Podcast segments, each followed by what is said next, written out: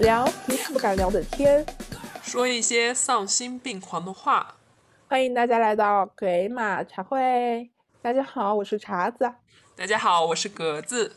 祝大家三八妇女节快乐哟！对，祝大家三八妇女节快乐！大家今天下午有休息吗？对呀，基本上有些公司都会放半天的假，基本上放的也是下午的假。对，那大家有没有在公司被公司发礼物呀？因为有些公司好像在三八妇女节这一天会给所有的女性发放礼物。那这样子的话，我们其实也约定了三八妇女节这一天会送给我们自己一份礼物。那你送给了你自己什么礼物？我打算送自己几本图像小说，类似于绘本的那种形式。我还在选购中，希望三八妇女节当天能够到在某宝上面的后海去购买，因为那个上面选择面比较宽一点。在图像小说来说，是这个出版社它的那个书比较精良，还是什么吗？它就是选择类型面比较广。然后我有做了功课，他们的包装运输都很不错，运来的书基本上不会有那种折角或者碰撞，它都保护的非常好。尤其是说。在你买一些很贵的书的时候，因为十三八妇女节嘛，我就送给了自己一本上野千鹤子的《始于极限》。我看这本书的时候有基层女性的推荐，我这个也加入了书单，所以我就送给自己两本书。还有个意外的惊喜，就是深海当时它是有出周边的嘛。哦，深海就是对，然后我当时预定的一个那个深海的绘本，我就只买了他们的绘本，就是也是在可能也是在三八妇女节这天到，所以我应该能收到三本书，哎，还是蛮期待的。那大家有没有想过自己给自己送一份礼物呢？大家想给自己送一个什么样的礼物？欢迎茶友们在评论区打出你的礼物，好吗？是的，那么我们今天步入正题。对。首先，第一个问题，我就是要问你，就是你从小对这个三八妇女节是大概有一个什么样的概念呀？其实小时候是不太去理解三八妇女节这个。节日的那个时候还小嘛，然后年龄是第一个原因，第二个原因就是我们这边其实小时候，包括现在也大概是在一个什么样的年龄啊？小学，小小学的时候对“三八”这个词它是带有一定的偏见的，因为我们这边“三八”嘛有很多骂人的话术，都会加入“三八”这词，是吗？三八线呀，就是那个上课的时候那个不能碰到三八线，还有一个就是什么八婆啊，类似于这种，就是很难听的，就是很难听的一些话。然后刚好因为小学生嘛，我们小时候对这个节日的背景是不了解的，所以我们只能够通过字面的意思去理解这个节日到底是一个呃什么样子的节日形式。当时就觉得为什么要叫三八妇女节啊，就很不理解。那你有没有认为这个三八妇女节是给家庭妇女过的呀？当时印象中过三八妇女节就是觉得是已婚的、生了孩子的人可以过的节日，就是已婚的、生了孩子的才能够过的节日，就叫做三八妇女节。因为我感觉就是我们中国嘛，对妇女的这个词，它的社会化解释已经更偏向于解释说是已婚妇女。是的，你知道我什么？时候知道妇女的概念吗？也是因为有一次一位老师跟我们说，他说妇女她不等于家庭妇女，妇女是指的是十四岁以上的女性。为什么是指这个年龄段以上女性？是因为这个时期女性的性器官逐渐成熟，会有人。就是逐渐有初潮，是在这个年龄阶段开始发育成完整的性器官，所以这个时期十四岁以上才叫做妇女。我其实小时候跟你一样，就以为妇女等同于家庭妇女，但是我发现这个前缀还是很重要的。对呀，就是当时不会去在意你到底是什么妇女，反正就是你说三八妇女节，哦，我知道了，这就是已婚妇女过的节日。尤其是当时还是小学，就是更加跟我们没有什么关系。然后到了初中，小学生的理解会更加肤浅的去看表面的字面的意思，非常肤浅，肤浅到以至于在说这个名词的时候，有一些男生甚至会带着一些嘲笑的歧视，是吗？就嘲笑吧，因为我们这边有那种用三八去骂人的那种话，脏话，他们就会自动代入，因为就有一种三八主要是针对女性的一个贬义的词的那种感觉，他们就会自动带入这个名词，然后嗯，小学生嘛，大家都不懂。每次过那个节的时候，班上的某些男生就会开始调侃。我当时不理解为什么要叫三八妇女节嘛。我当时是知道了妇女它这个概念，但是我不知道为什么要定在三月八号这一天。我就去搜索了一下资料，资料就说是在一八五七年这一年三月八号这一天，美国纽约的制衣和纺织女工走上街头游行。女工们就是去抗议低薪和恶劣的工作条件，所以这一天后面是因为这个是第一次女性集体的抗议，这一天在后面就。成为了国际三八妇女节的日子，就定了这一天。那就是它是妇女创造历史的一个见证嘛？对，就是第一次嘛，所以这个很重要，所以就定了这一天。对，这个就是给我自己的启发，包括警醒，就是我们国家的任何一个节日啊，我们都需要去了解背后的一些历史意义，然后更慎重的去对待每一个节日。从我们现在开始，就是我们知道这个概念开始，我们要小，我们就要去引导我们身边的直。侄儿啊，侄女啊，弟弟妹妹呀，就是可以没事问一下他们知不知道这个节日的概念。如果他们不知道，我们可以跟他们科普一下。因为我觉得学校就是我在上学的时候，基本上是没有老师会专门去说这个事情。我们也没有老师专门去说的。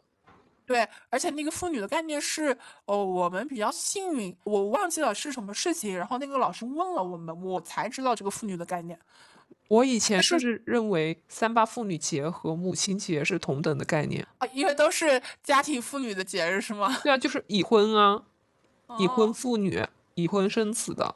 我当时没有想那么多，我就想说节日嘛，就是节日，就没有想那么多，都没有联系起来把这个。好了，那么今天是三八妇女节，嗯，所以我们选择啊，在今天这个对女性有特殊意义的日子里面来聊一聊 Girls Power。那提到这个，就不得不提上野千鹤子了。她最近呢，在国内呢参加了几场采访，她提到的就是女性主义嘛。我其实之前听到最多的是 Girls Power，翻译过来就是女性力量，嗯嗯，或者是女权主义。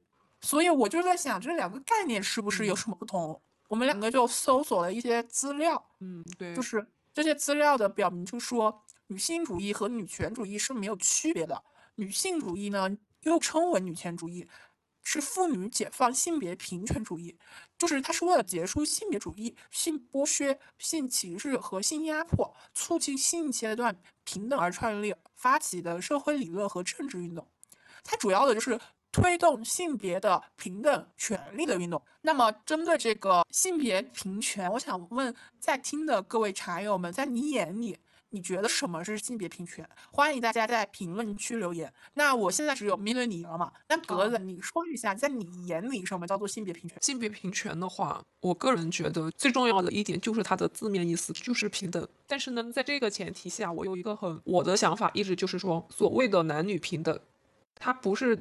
在任何情况下都是男女平等的，它需要基基于一定的条件上，就比如说男女双方它本身的本身就存在一定的身体差异。你说的是生理结构的差异，就比如说那个女生她力气就天生没有男生大嘛，就就需要男性就是干力量活的会比女性多一点，不是说硬要女生去练的跟男性力量。一样大，除非你对这个感兴趣。但是我们是针对于人类的生理的自然条件来论的，是吧？是的，就是你不是说所谓的男女平等，就是你男的可以扛个一百公斤的东西，女的也一定要扛一个一百公斤的东西。那对你根本做不到啊，因为你本来你出生的那一刻你就决定了你是你是男性还是女性，你们从身体上面，你们从你生理的本质上面就已经区分开了。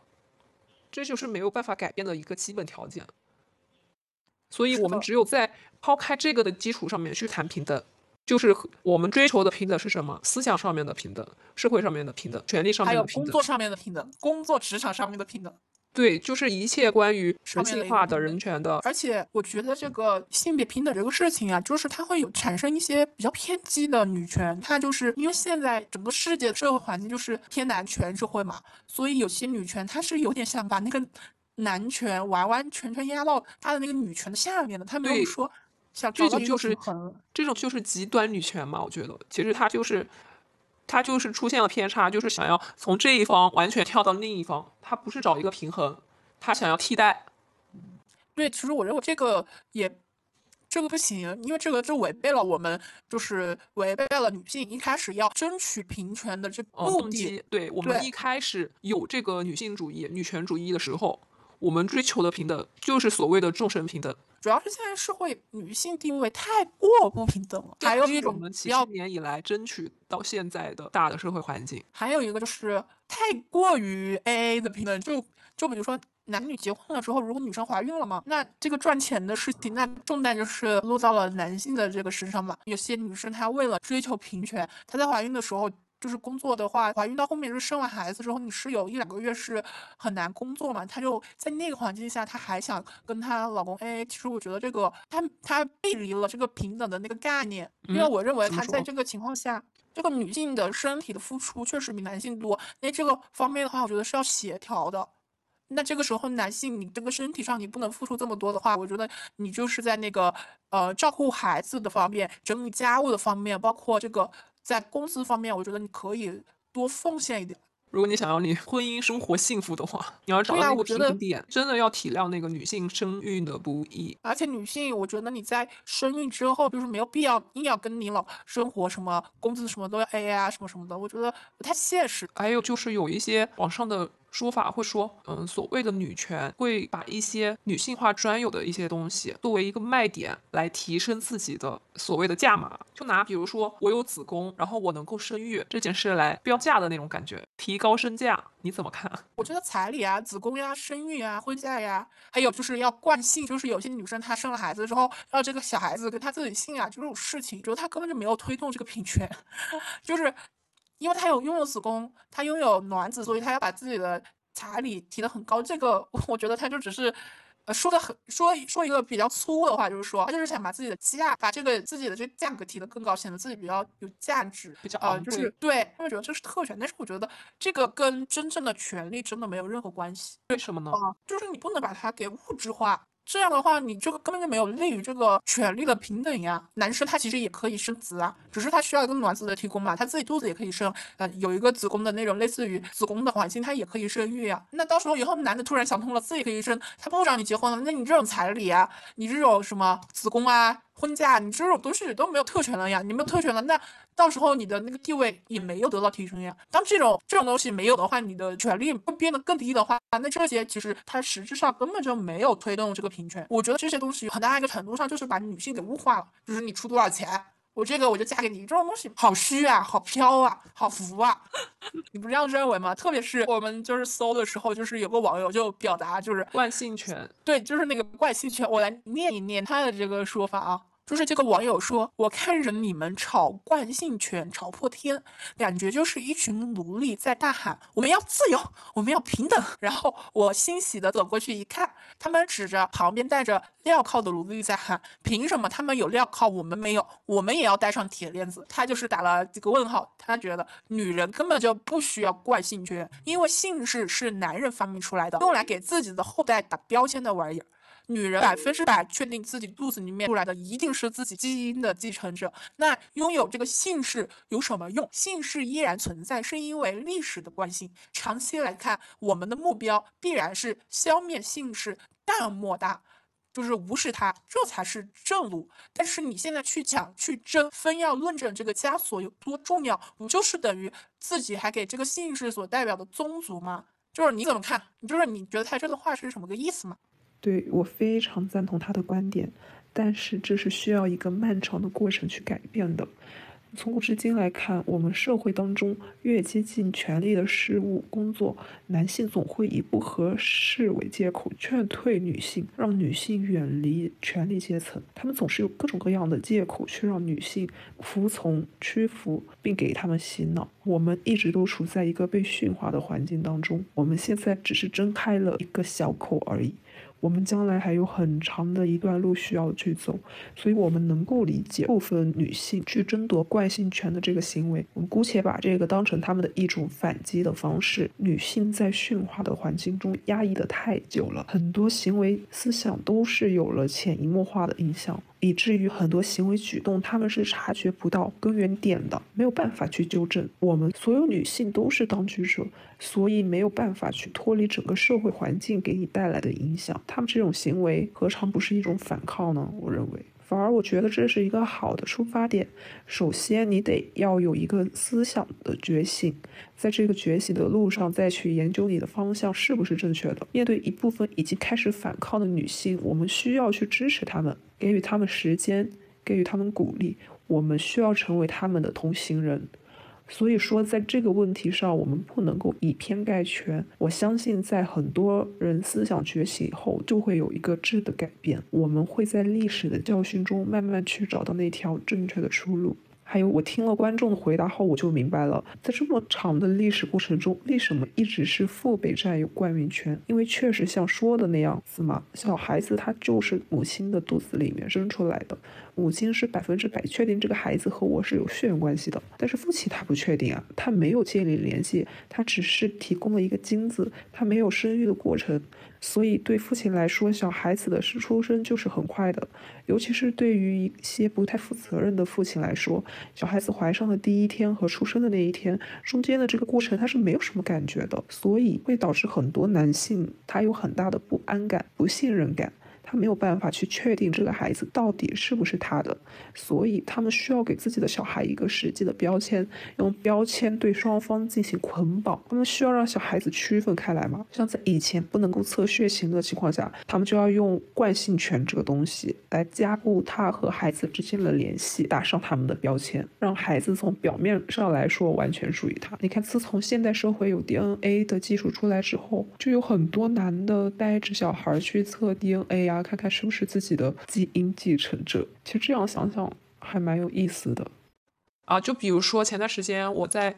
B 站上面看到一个 UP 主，他经常会做关于乡村的一些记录视频。然后呢，在那个里面还是有很多老人家，包括长辈对女性的要求，就是你少读一点书，然后到了适龄的年龄就直接嫁人就好了，找一个好一点的老公，找一个好一点的婆家。你不需要读那么多书，你不需要做一些其他的事情，你只要到了那个年龄阶段，然后就步入婚姻，你接下来开启的就是相夫教子的生活。你只要把孩子管好，把你的家庭管好就行了，就是这样子，就还是有。很多人会是这样去想的，所以就是每一代都会有那种意识到这个是不对的，我们是需要进行改变的。就从这个觉醒的人开始，慢慢去改变自我，自己能改变的一些社会环境啊，我们要共同去努力。包括教育小孩和你去影响自己的家人啊，这些东西，首先的前提就是你自己的自我意识要觉醒，再去推动这个事情的发展。对，真的这个很重要，因为讲实话，其实很多人他是没有意识到自己有这个倾向的，意识到这个。平权之后，就是有些事情啊，你要想一想，这个事情到底有没有这个必要做？就比如说这个姓氏之权的争夺，那就是完全没有必要的嘛。还有一个就是什么呢？我们国内白幼瘦这个审美风行嘛，只要就是我发现，只要有人他抛出自己是那种白幼瘦的形象，下面就会说你就是在侮辱女性，你就是在没有推动平权，你就是个男权社会的产物什么的。其实我认为啊，就是你不能一棒子去打死全部的人。那就比如像我，我我喜欢各种。各样的女性，我非常欣赏她们，但是对于我自己，我自身而言，我觉得我就是。会比较想让自己皮肤白一点，因为我晒黑过。我军训的时候晒成巧克力色嘛，巧克力色很漂亮，但是也得分人。我觉得就是就我个人的这个状态，我觉得我皮肤白是我比较好看的一个状态，你知道吗？我巧克力色真的我不适合。但是你不能说我喜欢白皮肤，我就是一个什么男权社会的产物，就是舞女。你说舞女，我真的我真的很冤枉，你知道吗？就是有像我那种类似的，就可能他长得就很幼态，对吧？而且他又是一个二次元或者是怎么样，他就会比较喜欢穿可爱的风格。但是你不能说啊，就是因为他白又瘦，然后你就说他是男权产物，然后你就去说你舞女。而且我很冤枉的就是什么呢？就是我们不是在录一期的时候，我就说我操嘛，其实我操，我说的是握是握手的握，操是草草地的草，我操，还有那种我操，就是卧倒的卧，草里的草。表情包。对呀，就是那个一些口头禅。你说这个话吧，它确实是脏话，但是它也算口头禅。国外他们的那种口头禅就是 fuck，对吧？对吧？而且我看到那种粉圈呀，无论国内外，很多是在对男明星的时候会会说一些我超射的超超你。对吧？他们都是那种具有性暗示的去挑逗这个男明星。那如果你说的这个人他没有觉得是一个性骚扰的话，那这个就是带有含有性性意识的挑逗嘛？为什么调戏男明星这个就可以呢？对，只能说你如果自己不喜欢的话就不要说。但是这个词在我们国内其实它已经演化成一种呃激动时表达语气的一种助词。对呀、就是真的没有必要那么上纲上线啊，而且大家都是成年人了，未满十八岁，你还是要文明用语。我们偶尔可以摆脱一点枷就是锁。道德的束缚。对，鸡蛋里面挑骨头了，这种做法都有，而且你根本就没有推动这个性别平权的运动呀。我觉得真正推动那个性别平权的运动，就像之前那个伊朗他们那边摘头巾一样的，他们摘头巾不是道德警官就打死了一位女性吗？这样就导致了伊朗那边的女性集体的游行活动，还发展到了欧洲那边。女性集体去上街游行抗议这个行为，我觉得这才叫做女性平权运动，这才叫做去抗议。其实我觉得白幼瘦的话，现在这个观念确实很多人是被有导向性的审美观，但是其实单从我们中国人的一个基因来看的话，我们的身材本来就是偏向于扁平化的，骨架就是会小一些，就是会幼态一些。它本来就是这样的基因决定了你这个样子，并不是所有的好看的女性她长成那个样子，人家就是说她是追求那样子。对呀、我就是特别不能理解。比如说我吧，就是我觉得我自己皮肤白，我又不是说我见不得别人皮肤黑，我是非常喜欢那种小麦色或者是其他颜色的皮肤，我都是觉得可以的，只要在那个人身上是美的，我都可以欣赏的。但是这种皮肤在我身上看，我觉得不好看呀。而且我觉得我巧克力肤色不好看，不代表别人巧克力肤色不好看呀，对吧？但是你不能看到我是一个白皮肤的人，我追求皮肤白，你就说我这样，我对这种现象就非常的无语，你知道吗？就无语，无语凝噎。只能说是大家尽量都追求一种健康的美就行了。对健康的，那这个审美呢，我觉得是一个非常个人的事情。还有我们国内有件事情，就是那个唐山打人事件，这个真的就是 girls have girls 的典型的例子，在我们国内。我当时也发表了很多很多的微博，去让这个嗯事情的热度不被降下来吧。嗯，后续也关注了这个事情，这个真的是大为震惊。真的，当时我真的很愤怒，我打字的时候真的快要气哭的那种状态，我就觉得，发抖。对对，而且你看，在这个上面你也看得出男女他的力气有多么的悬殊。嗯，是的，这就是基因差异，这就是性别差异，这就是最基础的性别差异，他没有办法去完全平衡的。是的，所以这种上面再建立一个性别平权，你不在这个上面建立的话，你完全就达不到一个性别平权呀，对吧？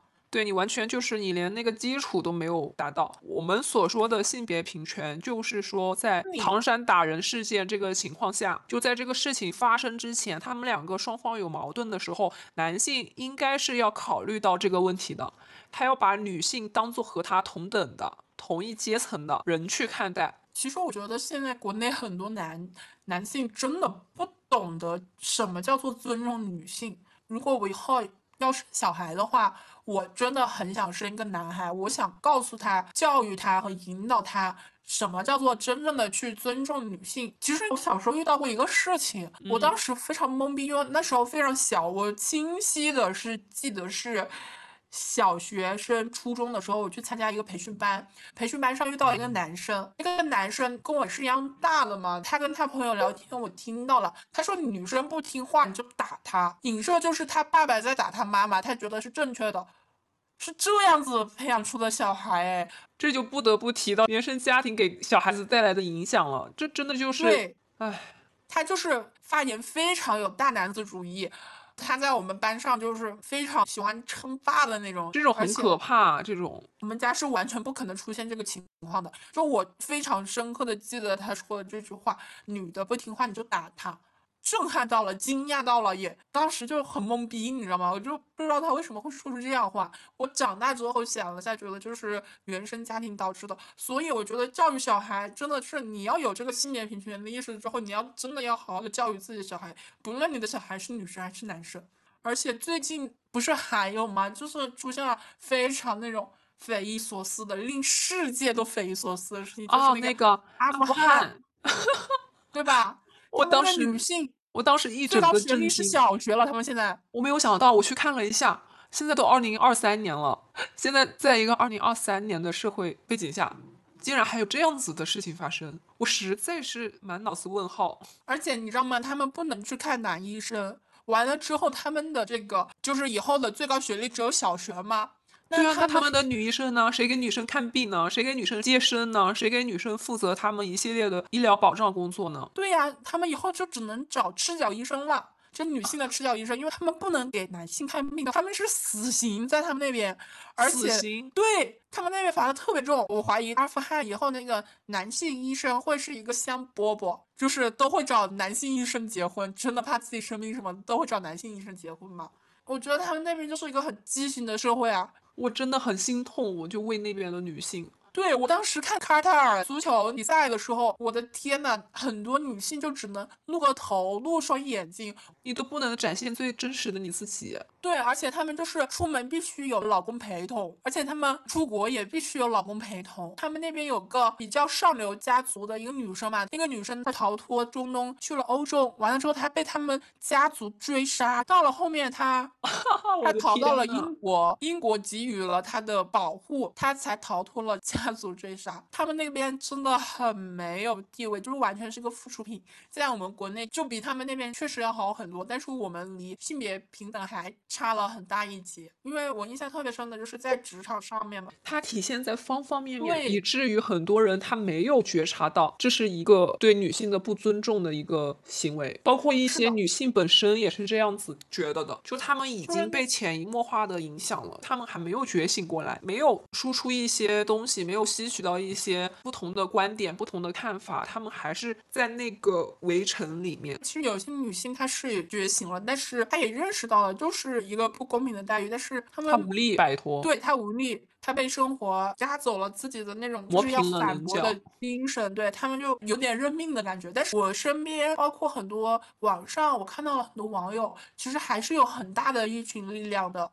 就每一个时代，它都需要这样一批人。就比如说职场对女性的不公吧，我就有看到一位在欧洲那边有个律师嘛，一个女生，她非常爱漂亮，她很爱粉色，所以她在那个律师出庭的时候，她就经常穿粉色的律师服，完了之后会打扮的很粉嫩嘛，她就经常遭遇那个对手法官，很多是男性遭遇他们的抨击，说你不应该这样穿，你就要穿的非常严肃，最好穿律师的裤子，最好是黑白灰这种要严肃一点。这个律师他非常有清晰的意识到这个就是对女性的不公平，他就创立了一个律所，律所只接收女性，他们所有的女性出庭都穿粉色的律师服，气死他们，气死那种刻板印象的男性律师。对刻板印象当中，大家就认为某些职业它就是需要着装正式、严肃，看起来给人幸福感。但是大家没有意识到，在这个幸福感的背后，它是一个什么样子的一个逻辑？凭什么女生在这个职场上面，她要打扮成一个中性化的形象？是的，对，凭什么看起来好看的女生、身材好的女生、长得漂亮的女生，她们就是花瓶？是的呀，凭什么呢？我们就是要对抗这种力量。他这个真的很我看到他这个新闻的时候，我真的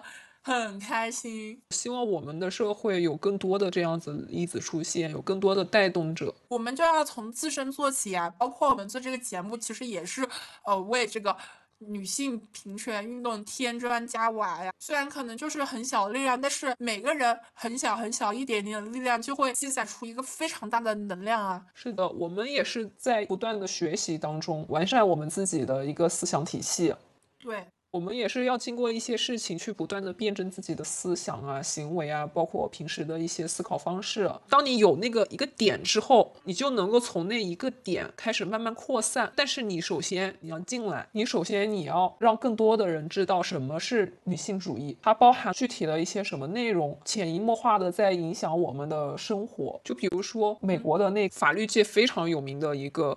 女性主义倡导者金斯伯格，她真的非常的厉害，她她一辈子哦都是在致力于倡导女性平权，因为哇，那她是我的偶像哎！我我这辈子一直以来前进的动力就是要一直推动女性主义的平权，一直想推动到真正能实现两个性别的平权。需要很长的一段时间，我们是薪火相传，是这样子的。金斯伯格他是从他的专业入手，因为他是法律界的嘛，他她是一个女法官，她在那个美国的以前是在最高人民法院，她的职位是女法官。然后她是从通过她的专业，她从司法的角度为男女平权真的是在有努力发声。她为什么会推动这个女性主义呢？是因为她以前学习成绩很好嘛，然后考上了大学之后进入了法律系，但是在他们那个年代，一个班级有可能学法的女生就那么一个。你像我们现在的话，一个班全班都是男生，然后你只有一个女生，简直就是熊猫，好不好？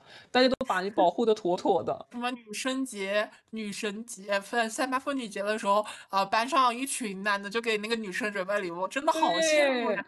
对，是吧？然后，但是在说明我们现在这个社会已经好很多了。但是他那个时候呢，就是不仅没有什么嗯夸奖，他会搞性别歧视。就说你的女生，你就不应该从事这个职业，你不应该从事权力相关的职业。他觉得女性和男性他不是一个性别上面的，觉得女性她不是第一性别，这就是所谓牵扯到了第二性的一个东西。他也觉得女性就是比男性低的，所以在他从事的这个呃，包括他毕业之后，哪怕他当时毕业是以第一名的成绩毕业的，他去面试的时候依然没有人录用他。那他后面是怎么找到工作的呢？他就既然直线不行，他就曲线救国。他他就通过一些呃，他就一步一个脚印。其实当时以他的成绩来的话，其实一毕业就能够进入一个很好的公司。但是他当时就是嗯，很多次碰壁之后，他都没有气馁。那他的目标就很明确，所以他就通过一些。嗯，其他的工作路径，慢慢慢慢的，一步一步，一个脚印的，做到了最高人民法院的女法官。然后在这个过程当中，因为当当时的读书时的一些事情嘛，让他意识到了这个男这个社会的男女不平等体现在了方方面面，所以他的一辈子都是致力于在这个为女性发声上，再加上他的。嗯，到后面他的就是怎么说，他的嗯职务越来越高嘛，他的影响力越来越大。那么受他在嗯他在倡导这个女性平权的时候，他的对社会的影响力就越来越大，所以他是影响了很多人的。日本那个，日本那个。男女的那个不也差距很大吗？也是一个非常男权的社会，女性地位真的很很不高。他们那个职在那个工作的那个职场上非常有歧视嘛。他们那个领导层基本上是没有女性的，领导层上面有一位女性的话，都会被下属是女性的排挤。我觉得真的非常的可笑，哎，也非常的叹息。我们应该女性帮助女性啊，对不对？对呀，他们那个社会就是，我觉得被洗脑的太那个了，就是特别搞笑的是什么？就是他们日本的女生从小就要被洗脑，说当一个家庭妇女，就是他们那个家庭妇女，并不是说一个正常的家庭妇女，就是要无限的为丈夫牺牲的那种家庭妇女，你知道吗？对我真的很，我非常的无语啊！啊，我真的。我听到就很窒息，气都要气死的那种。我真的很窒息，你知道吗？就是尤其是他，包括你家庭妇女，包括在方方面面，就是你，你不想做的事情你也得去做，你不想处理的人际关系你也得处理，就是你完全感觉丢掉了自我，就是好比他们很多人其实都很压抑的。前段时间看了一个小视频，就是一个采访嘛，有一个日本的老奶奶采访他的时候 说。你现在我知道什么时候最快乐？他说我现在在就是最快乐的时候。然后那个主持人问他为什么呢？啊，记者问他为什么呢？他说因为我的老伴最近刚去世了，他留下来的所有钱都归我了，就是我当零花钱在用。这是我最快乐的时光开始的时候。他说就非常的搞笑又心酸，你知道吗？就是看起来那个老人家也应该有七十左右了，为家庭奉献了一辈子，然后现在才能开始享受。我觉得心酸更多吧，就是他可能说出来，我们首先感觉的是快乐，但是你他很乐观，对，回想他这个事情，就是想说他幸亏熬到了这个时候，对吧？不然的话，有婚姻之后吧，都没有什么真正快乐的时光。就是我觉得日本就是女性也很容易成为附属品的那种，他们就是类似于那种吧。但是日本它有一个女领导，推动了职场上的一个非常大的进步。之前是很少有女性的领导嘛，她担任之后，她就提高了女性成为最高领导的概率。不然之前的话，日本的职场女性成为高管基本上是没有的。但是她的这个出现就提升了这概率，给很多女性带来了希望，也推动了他们那个社会的。女性权利的提升，这个我觉得是非常好的。总有要有那么一批人，你就要是那其中一批人，我们就是要当其中那一批人。对我们每个人集合在一块就是一批人。希望我们每个人的一小份一小份的力量，真的能汇聚成一个非常大的能量场去推动这个。包括很多那种已经有名的女性也非常愿意去推动这个事情嘛，就是因为她在这个上升的过程中，肯定是吃了很多性别不平等的很多的苦的，所以他才愿意这么大力的去推动，属于那种自己受了伤，所以为要为后来人撑伞的这种前辈。那我们的话，肯定就是要在大大小小的事情上面去反驳，但是也不能太过于上纲上线啊。就是我上面说的那些，那就大可不必要了。就是你做这个事情的时候，你要想一下这个背后的逻辑和背后的意义，它是否最终最初始的。是为了什么？我们是为了什么去做这个运动的？为了什么去做一系列这样子的事情的？我们我们千万不要偏离轨道。对，而且千万不要去做一些非常看似有利于女权、女性主义，然后但是你在深思，这个真的是有利于女性主义吗？不是吧？这就需要大家平时的话多去思考一下。对，真的需要思考，不要动不动就是在网上啊，在现实生活中上纲上线。其实这种做法。我觉得没有必要吧，对于这种行为，我们可以去做更有意义的事情呀，是不是？那我们就进行到下一趴吧。我们这一趴，我们想讨论一个问题：女性主义和结婚它是相关的吗？因为为什么我会想出这一趴呢？就是因为最近上野千鹤子和三个北大的毕业者聊天嘛，嗯，我都不觉得他那个是个受访，我觉得他那个就 都有点像聊天，因为就是聊天吧。提出的问题很单一，你知道吗？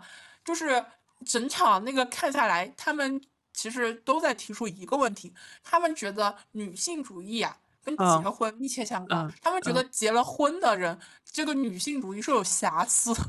我真的，其实我哎，那你怎么看？你觉得女性主义跟结没结婚有关吗？这就体现了很多女性是被规训了，她就是从小受到了这样子的教育。然后现在又出现了一个女性主义和她的主体思想发生了一个碰撞，她会觉得很矛盾，包它体现在方方面面。因为当你接触到女性主义的时候，你就有了一个启蒙性的思想，然后你就去探讨到底什么是女性主义，然后你就会发现女性主义所说的一些呃事情呢，其实就是我们身边很小的一个事情，但是我们不觉得它可以是一个很小的事情，对，但是它也可以是一个很大的事情，它不是的，它就是。对他很多很小的事情，我们没有把它当做是一个反女权的事情，我们觉得它是一个很正常的事情。就是在这个男权社会下，就比如说很多女，我就是觉得女生就是应该要依附于男性，或者说男生就是要比女性多付出一些，这就是被规训的后果呀，这就是被规训的结果。包括男性也是一样的。现在这个社会说到这里，我就觉得所有男性的标签就是你要勇敢，你要果断，你要有格局，你要有。担当，所有的女性就是你要温柔，你要体贴，你要友善。这样让我想起了一个事情，就是我之前就在刷 B 站的时候，我看到了有个妈妈，她说自己的小孩是她是生的男孩嘛，然后这个男生就是非常爱哭，他妈妈没有说男孩子你不能哭，他没有这样说，他就是会去疏通这个男生的情绪，他是允许男生是多愁善感的。我也认为，我觉得多愁善感呀，这些，嗯，温柔啊，柔和啊，这些，我觉得是不分性别的，这个就是一个个人的特点。对，不应该作为一个标签贴在特定的性别上面。对，就说你男生不能哭啊，你就不该哭。我觉得这种的教育就是。没过脑子，你知道吗？很不好，就非常不好。你要把他当成一个人看待，你不要把他当成一个男孩或者是一个女孩。他作为一个人，他就是有正常的情绪宣泄。这个男孩女孩，我觉得在他的思想里面是有个非常深的刻板印象，就是说男孩就不能喜欢粉色呀，女孩你就应该喜欢粉色，应该喜欢芭比娃娃呀。对呀，女孩就是应该去学跳舞啊，女孩就不应该就要远离那种激烈的运动项目啊什么的。对你像我侄子嘛，他喜欢芭比娃娃嘛，他就被嘲笑，呃，身边的大人嘲笑，我就说你们不能嘲笑他，男生他也可以喜欢芭比娃娃，为什么男生不能喜欢芭比娃娃？玩具的存在就是为了。给人服务的，我都不觉得是为了给小孩服务的。大人他也是需要玩具的呀。对啊，而且从小你喜欢玩什么东西，本来就是你性格嘛，其实应该是要自己塑造出来的，不是说被规训出来的，就是。你本来喜欢一个东西，但是通过你家长日积月累的这样子在你耳耳朵面前说说你不能喜欢这个，你不能喜欢这个，你必须喜欢那一个东西。那这样子你的成长已经在一个框里面了。对，任何事情都不要去设限，特别是人的培养，你设限的就是一个大概的范围嘛，就是一个道德伦理，还有犯罪，这个你设限你那这个就是必须要设限，而且要设立的比较准确。那你像这个。性格特点的塑造，那就是去引导啊，而且你不能去特别限制的引导，就是把他的潜能给引导出来就行了。然后尊重他的天然的个性啊什么的，对，只要他尊重他的天然的性取向，尊重他天然的行为个性。对呀，世界上有这么多性格特点，包括性取向的存在，这种存在就是合理的呀，因为人他本来就是多样性的，而且社世界文明它走向。更好的一个文明的话，社会上的多样性是越来越多的。只要它并不犯法，而且它符合道德伦理，我们就要去尊重。就是你不能去指责啊什么的。当时我印象特别深的就是我看那个李安导演的《断背山》，嗯，在他拍的《断背山》那个年代，同性恋是要被打死的。我当时都惊讶到了，你知道吗？我看的时候我都觉得。我的天呐，为什么这么残忍？他们伤害到你，你为什么要去伤害别人呀？他就只是，他只是喜欢跟自己同一性别的人，他有什么错？真的非常非常不能理解。我也非常幸运，我生出生在现在这个年代。对我特别幸运，我受到的教育和我身边的影响都是非常开放和多面性的，特别尊重这么多多样性的。因为如果我出生在那个年代，我是受那个年代非常刻板印象的规训的话，我可能也会成为那里的一份子。对我而言，那个是非常恐怖的。我不觉得他们有做错事情，这个就是一个个人取向的问题，他又没有伤害到你，你为什么要？这样子去打击那个人啊！我当时看到的时候，我真的觉得很可悲。这种事情，对啊，就是接受不了啊，就是大环境如此，大环境如此，大家接受不了异类吗？为什么是叫异类？接受到一定的社会惩罚，它就是呃，包括人们的歧视呀，然后一些约定俗成的规定啊。好像现在依然会有，就是在中东的某些国家，还是会有不能允许有同性恋啊这种事情。我真的觉得，幸亏我出生在了中国，相对开放，能接受这么多多样性的国家。对，相对开放、相对包容的一个国家。我爱中国。我，但是我们这些还是有很大的进步空间，依然要靠我们现在的人活着的人去推动更好的方向发展。所以就是，呃，那我们再扯回来，那我觉得这个 女性主义跟结婚真的没有半毛钱关系啊。但是我刚才听了你的言论，我大概明白他为什么一直，他们为什么那个整场采采访一直纠结这个问题了，因为可能在他们的意识里面，结婚就是会成为男性的附属品吧，你这样解释才能解释通吧。但是我觉得。现在结婚还还要遵遵从那个吗？就是跟那以以前古代一样，这个跟古代不一样了吧？就不会成为对方的附属品呀。结婚它只是一种选择呀，对，它都是个人选择。对，你可以结婚，你可以不结婚，对不对？那做到女性主义的结婚，就是你要在这个结婚的事件上，你要跟男性。跟你的这个伴侣要达到一个平等呀，达到一个平衡，你你可以什么事情都能够体现在这个平等上面。你需要先自己去解觉醒，然后逐渐的去影响你的伴侣。大家一定要清楚，你清楚你选择女性主义和你结没结婚没有半毛钱关系。你结了婚，并不代表你摒弃了女性主义，并不代表你和他背道而驰了。你反而可以通过你的思想多影响一个人，多影响一批人，影响你的孩子，影响你的老公，影响你老公身边的人。对，女性主义是在于你自身，跟你做什么、种什么、结婚生子都没有什么关系，而是在你在结婚生子的时候，你有没有争取到你这个。女性本来的权利。是的，大家一定要搞清楚哦。对于这种女性主义的题材，你有什么电影的推荐吗？就是我们自己去，我们熏陶熏陶，在妇女节这一天，我们去看一看。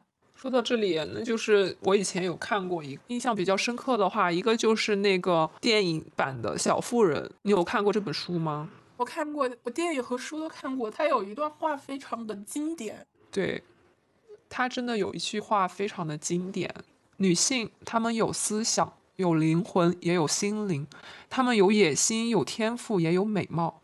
我受够了，人们总是在说女人只需要谈恋爱，然后结婚生子。我真的受够了，但似乎这么想的只有我一个人。我想当时他在他的那个社会背景下很不容易的觉醒了这个思想，所以他这本书才会成为名著呀。对他就是你看多么的难能可贵，在那个年代背景下，他就已经受够了女人被别人说成只需要谈恋爱，你只需要结婚生子，你其他的什么都不需要做。对。因为那时候女性地位在他在欧洲那边女性地位也很低，后面就是有香奈儿，她改革了女性的服装，让我们这个女性主义前进的脚步步子迈的一步比一步更大，而且非常有成效。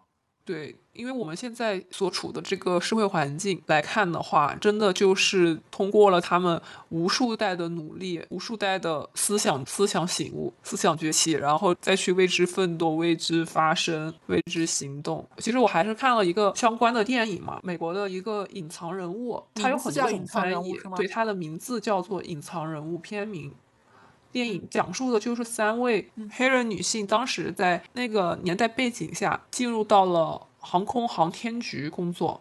但是呢，他们在那个里面工作的时候，同时又受到了双重抨击，你知道吗？一个是他们性别歧视，一个是种族歧视。我印象非常深刻的就是他那个，呃，对他的种族歧视。他们当时那一栋楼里面是没有给黑人上厕所的地方的。他们工作的间隙当中，想要去上厕所的话，还得花个十几二十分钟跑到大楼以外的地方去上厕所。我当时看到这里，我真的非常震惊，因为我以前其实不怎么去了解这个方面的相关知识。种族歧视方面的相关知识，然后还记得他们里面的比较经典的一个台词，他们也会让女性在航天局工作的，不是因为我们穿裙子。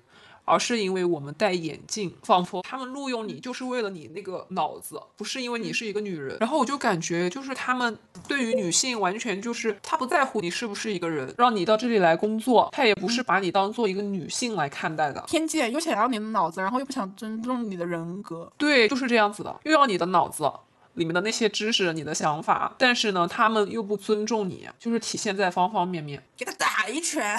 三个女生是怎么反击的呢？其实也很无奈，就是他们只能在这个体系当中做到最好，别人才能够看见你。它是一个真实事例，就是当时他一些研究成果非常重要。那我是不是可以理解为他在这个行业其实也推动了他那个性别的地位的提升呢？对，它是有两个部分的，概括起来就是黑人女性在他们那个。地方的社会地位提高了，他们的社会地位，他打破了两条两条界限，一个就是人种，一个就是性别，他都做到了。现实事件的人物，他非常厉害。对，那关于这个的话，其实我这边也有一个，也是类似的，我是看了《沙漠之》。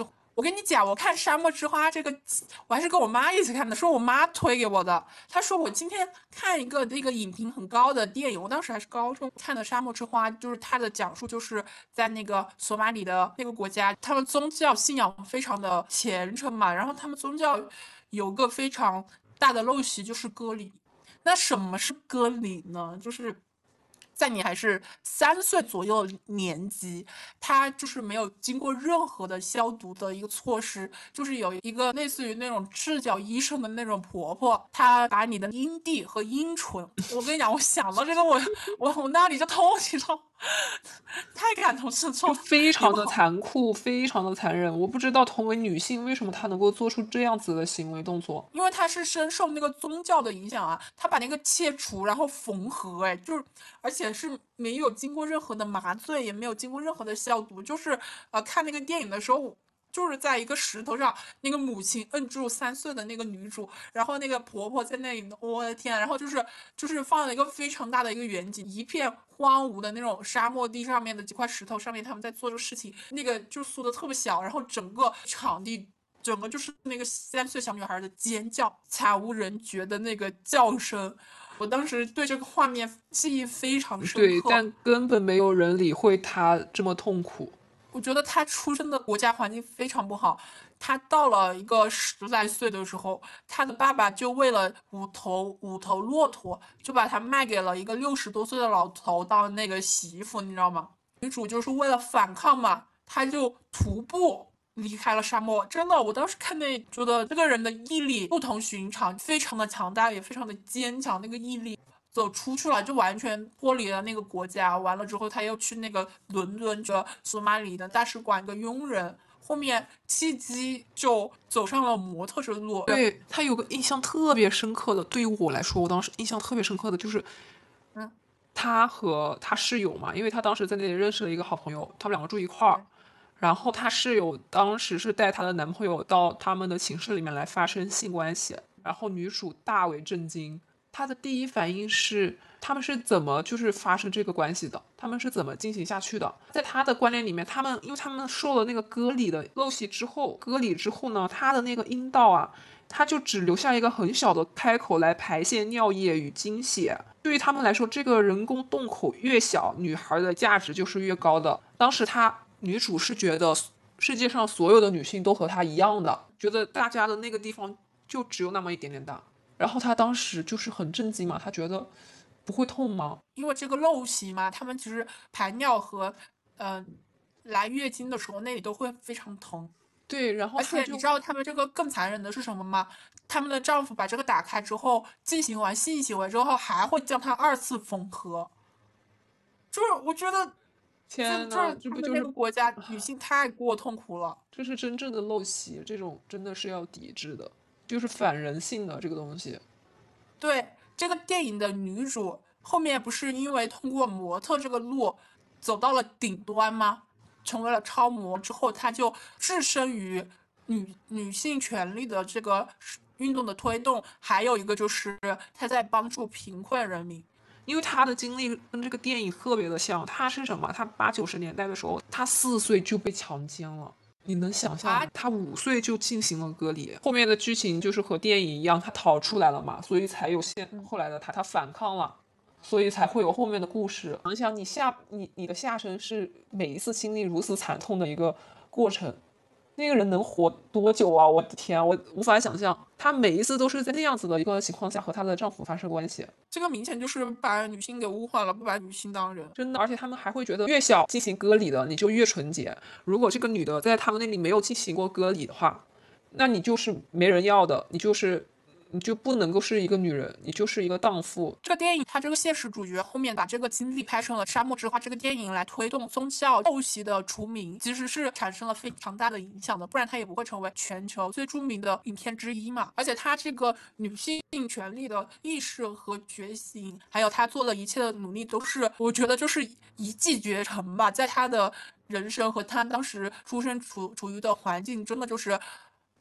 就是那个速度，就是直线上升的那种。我觉得这个肯定是得益于他个人的意志，还有他个人的行动力很强，而且他勇于反抗。对我其实小时候到我们那个上大学之前，我都没有意识到社会男女权利这么不平等。直到我在大学的时候，跟我的姐姐他们一起出去玩，当时他们已经就是工作了，包括还有了家庭，生了小孩。他们聊工作、聊社会舆论，包括聊家庭的时候。我才猛然发现，就是女性居然在二零二三年，这个权利都这么的不平等了。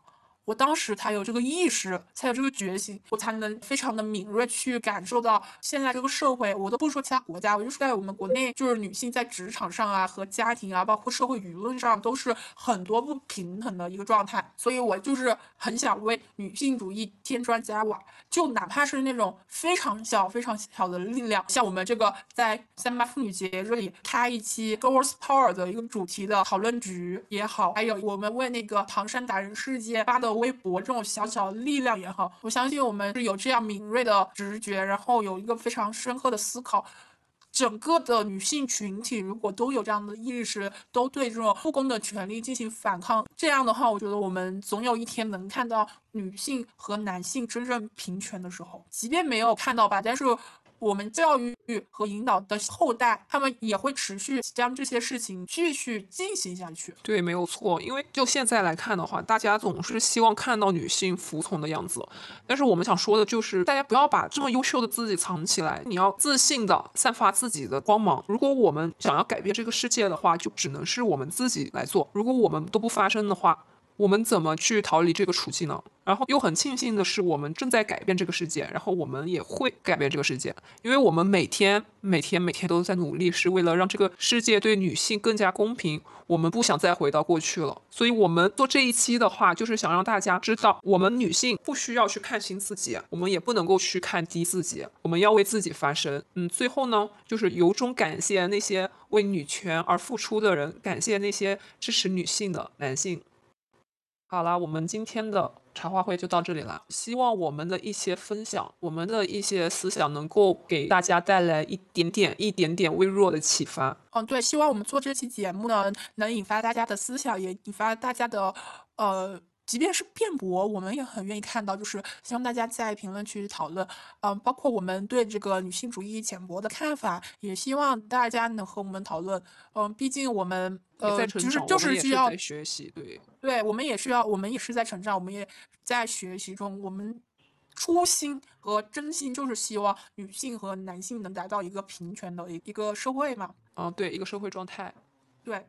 所以我们做的节目真的不存在什么厌男，也不存在什么厌女，我们也很抱歉吧，给人会留下这样的印象。那如果要达到真正的女性主义的平等，包括我们自己真正去意识的话，我觉得我们还是要多去看相关的书，去看一些更多这个领域学者的书和电影来充实自己。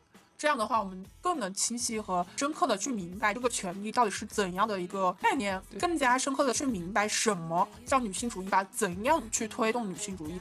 希望就是有影响力的女性，她们可以更加的为这个女性发声和添砖加瓦。这个确实是一个集体的女性群体，包括嗯，能意识到这个不平等的男性都可以加入。对。其实主要就是去提升这个社会现象，让我们的社会更加的更加的平等，不管是什么上都是更加的同级。那我们这一期就录到这里啦，拜拜，朋友们，拜拜，拜拜，下期见，节日快乐哦。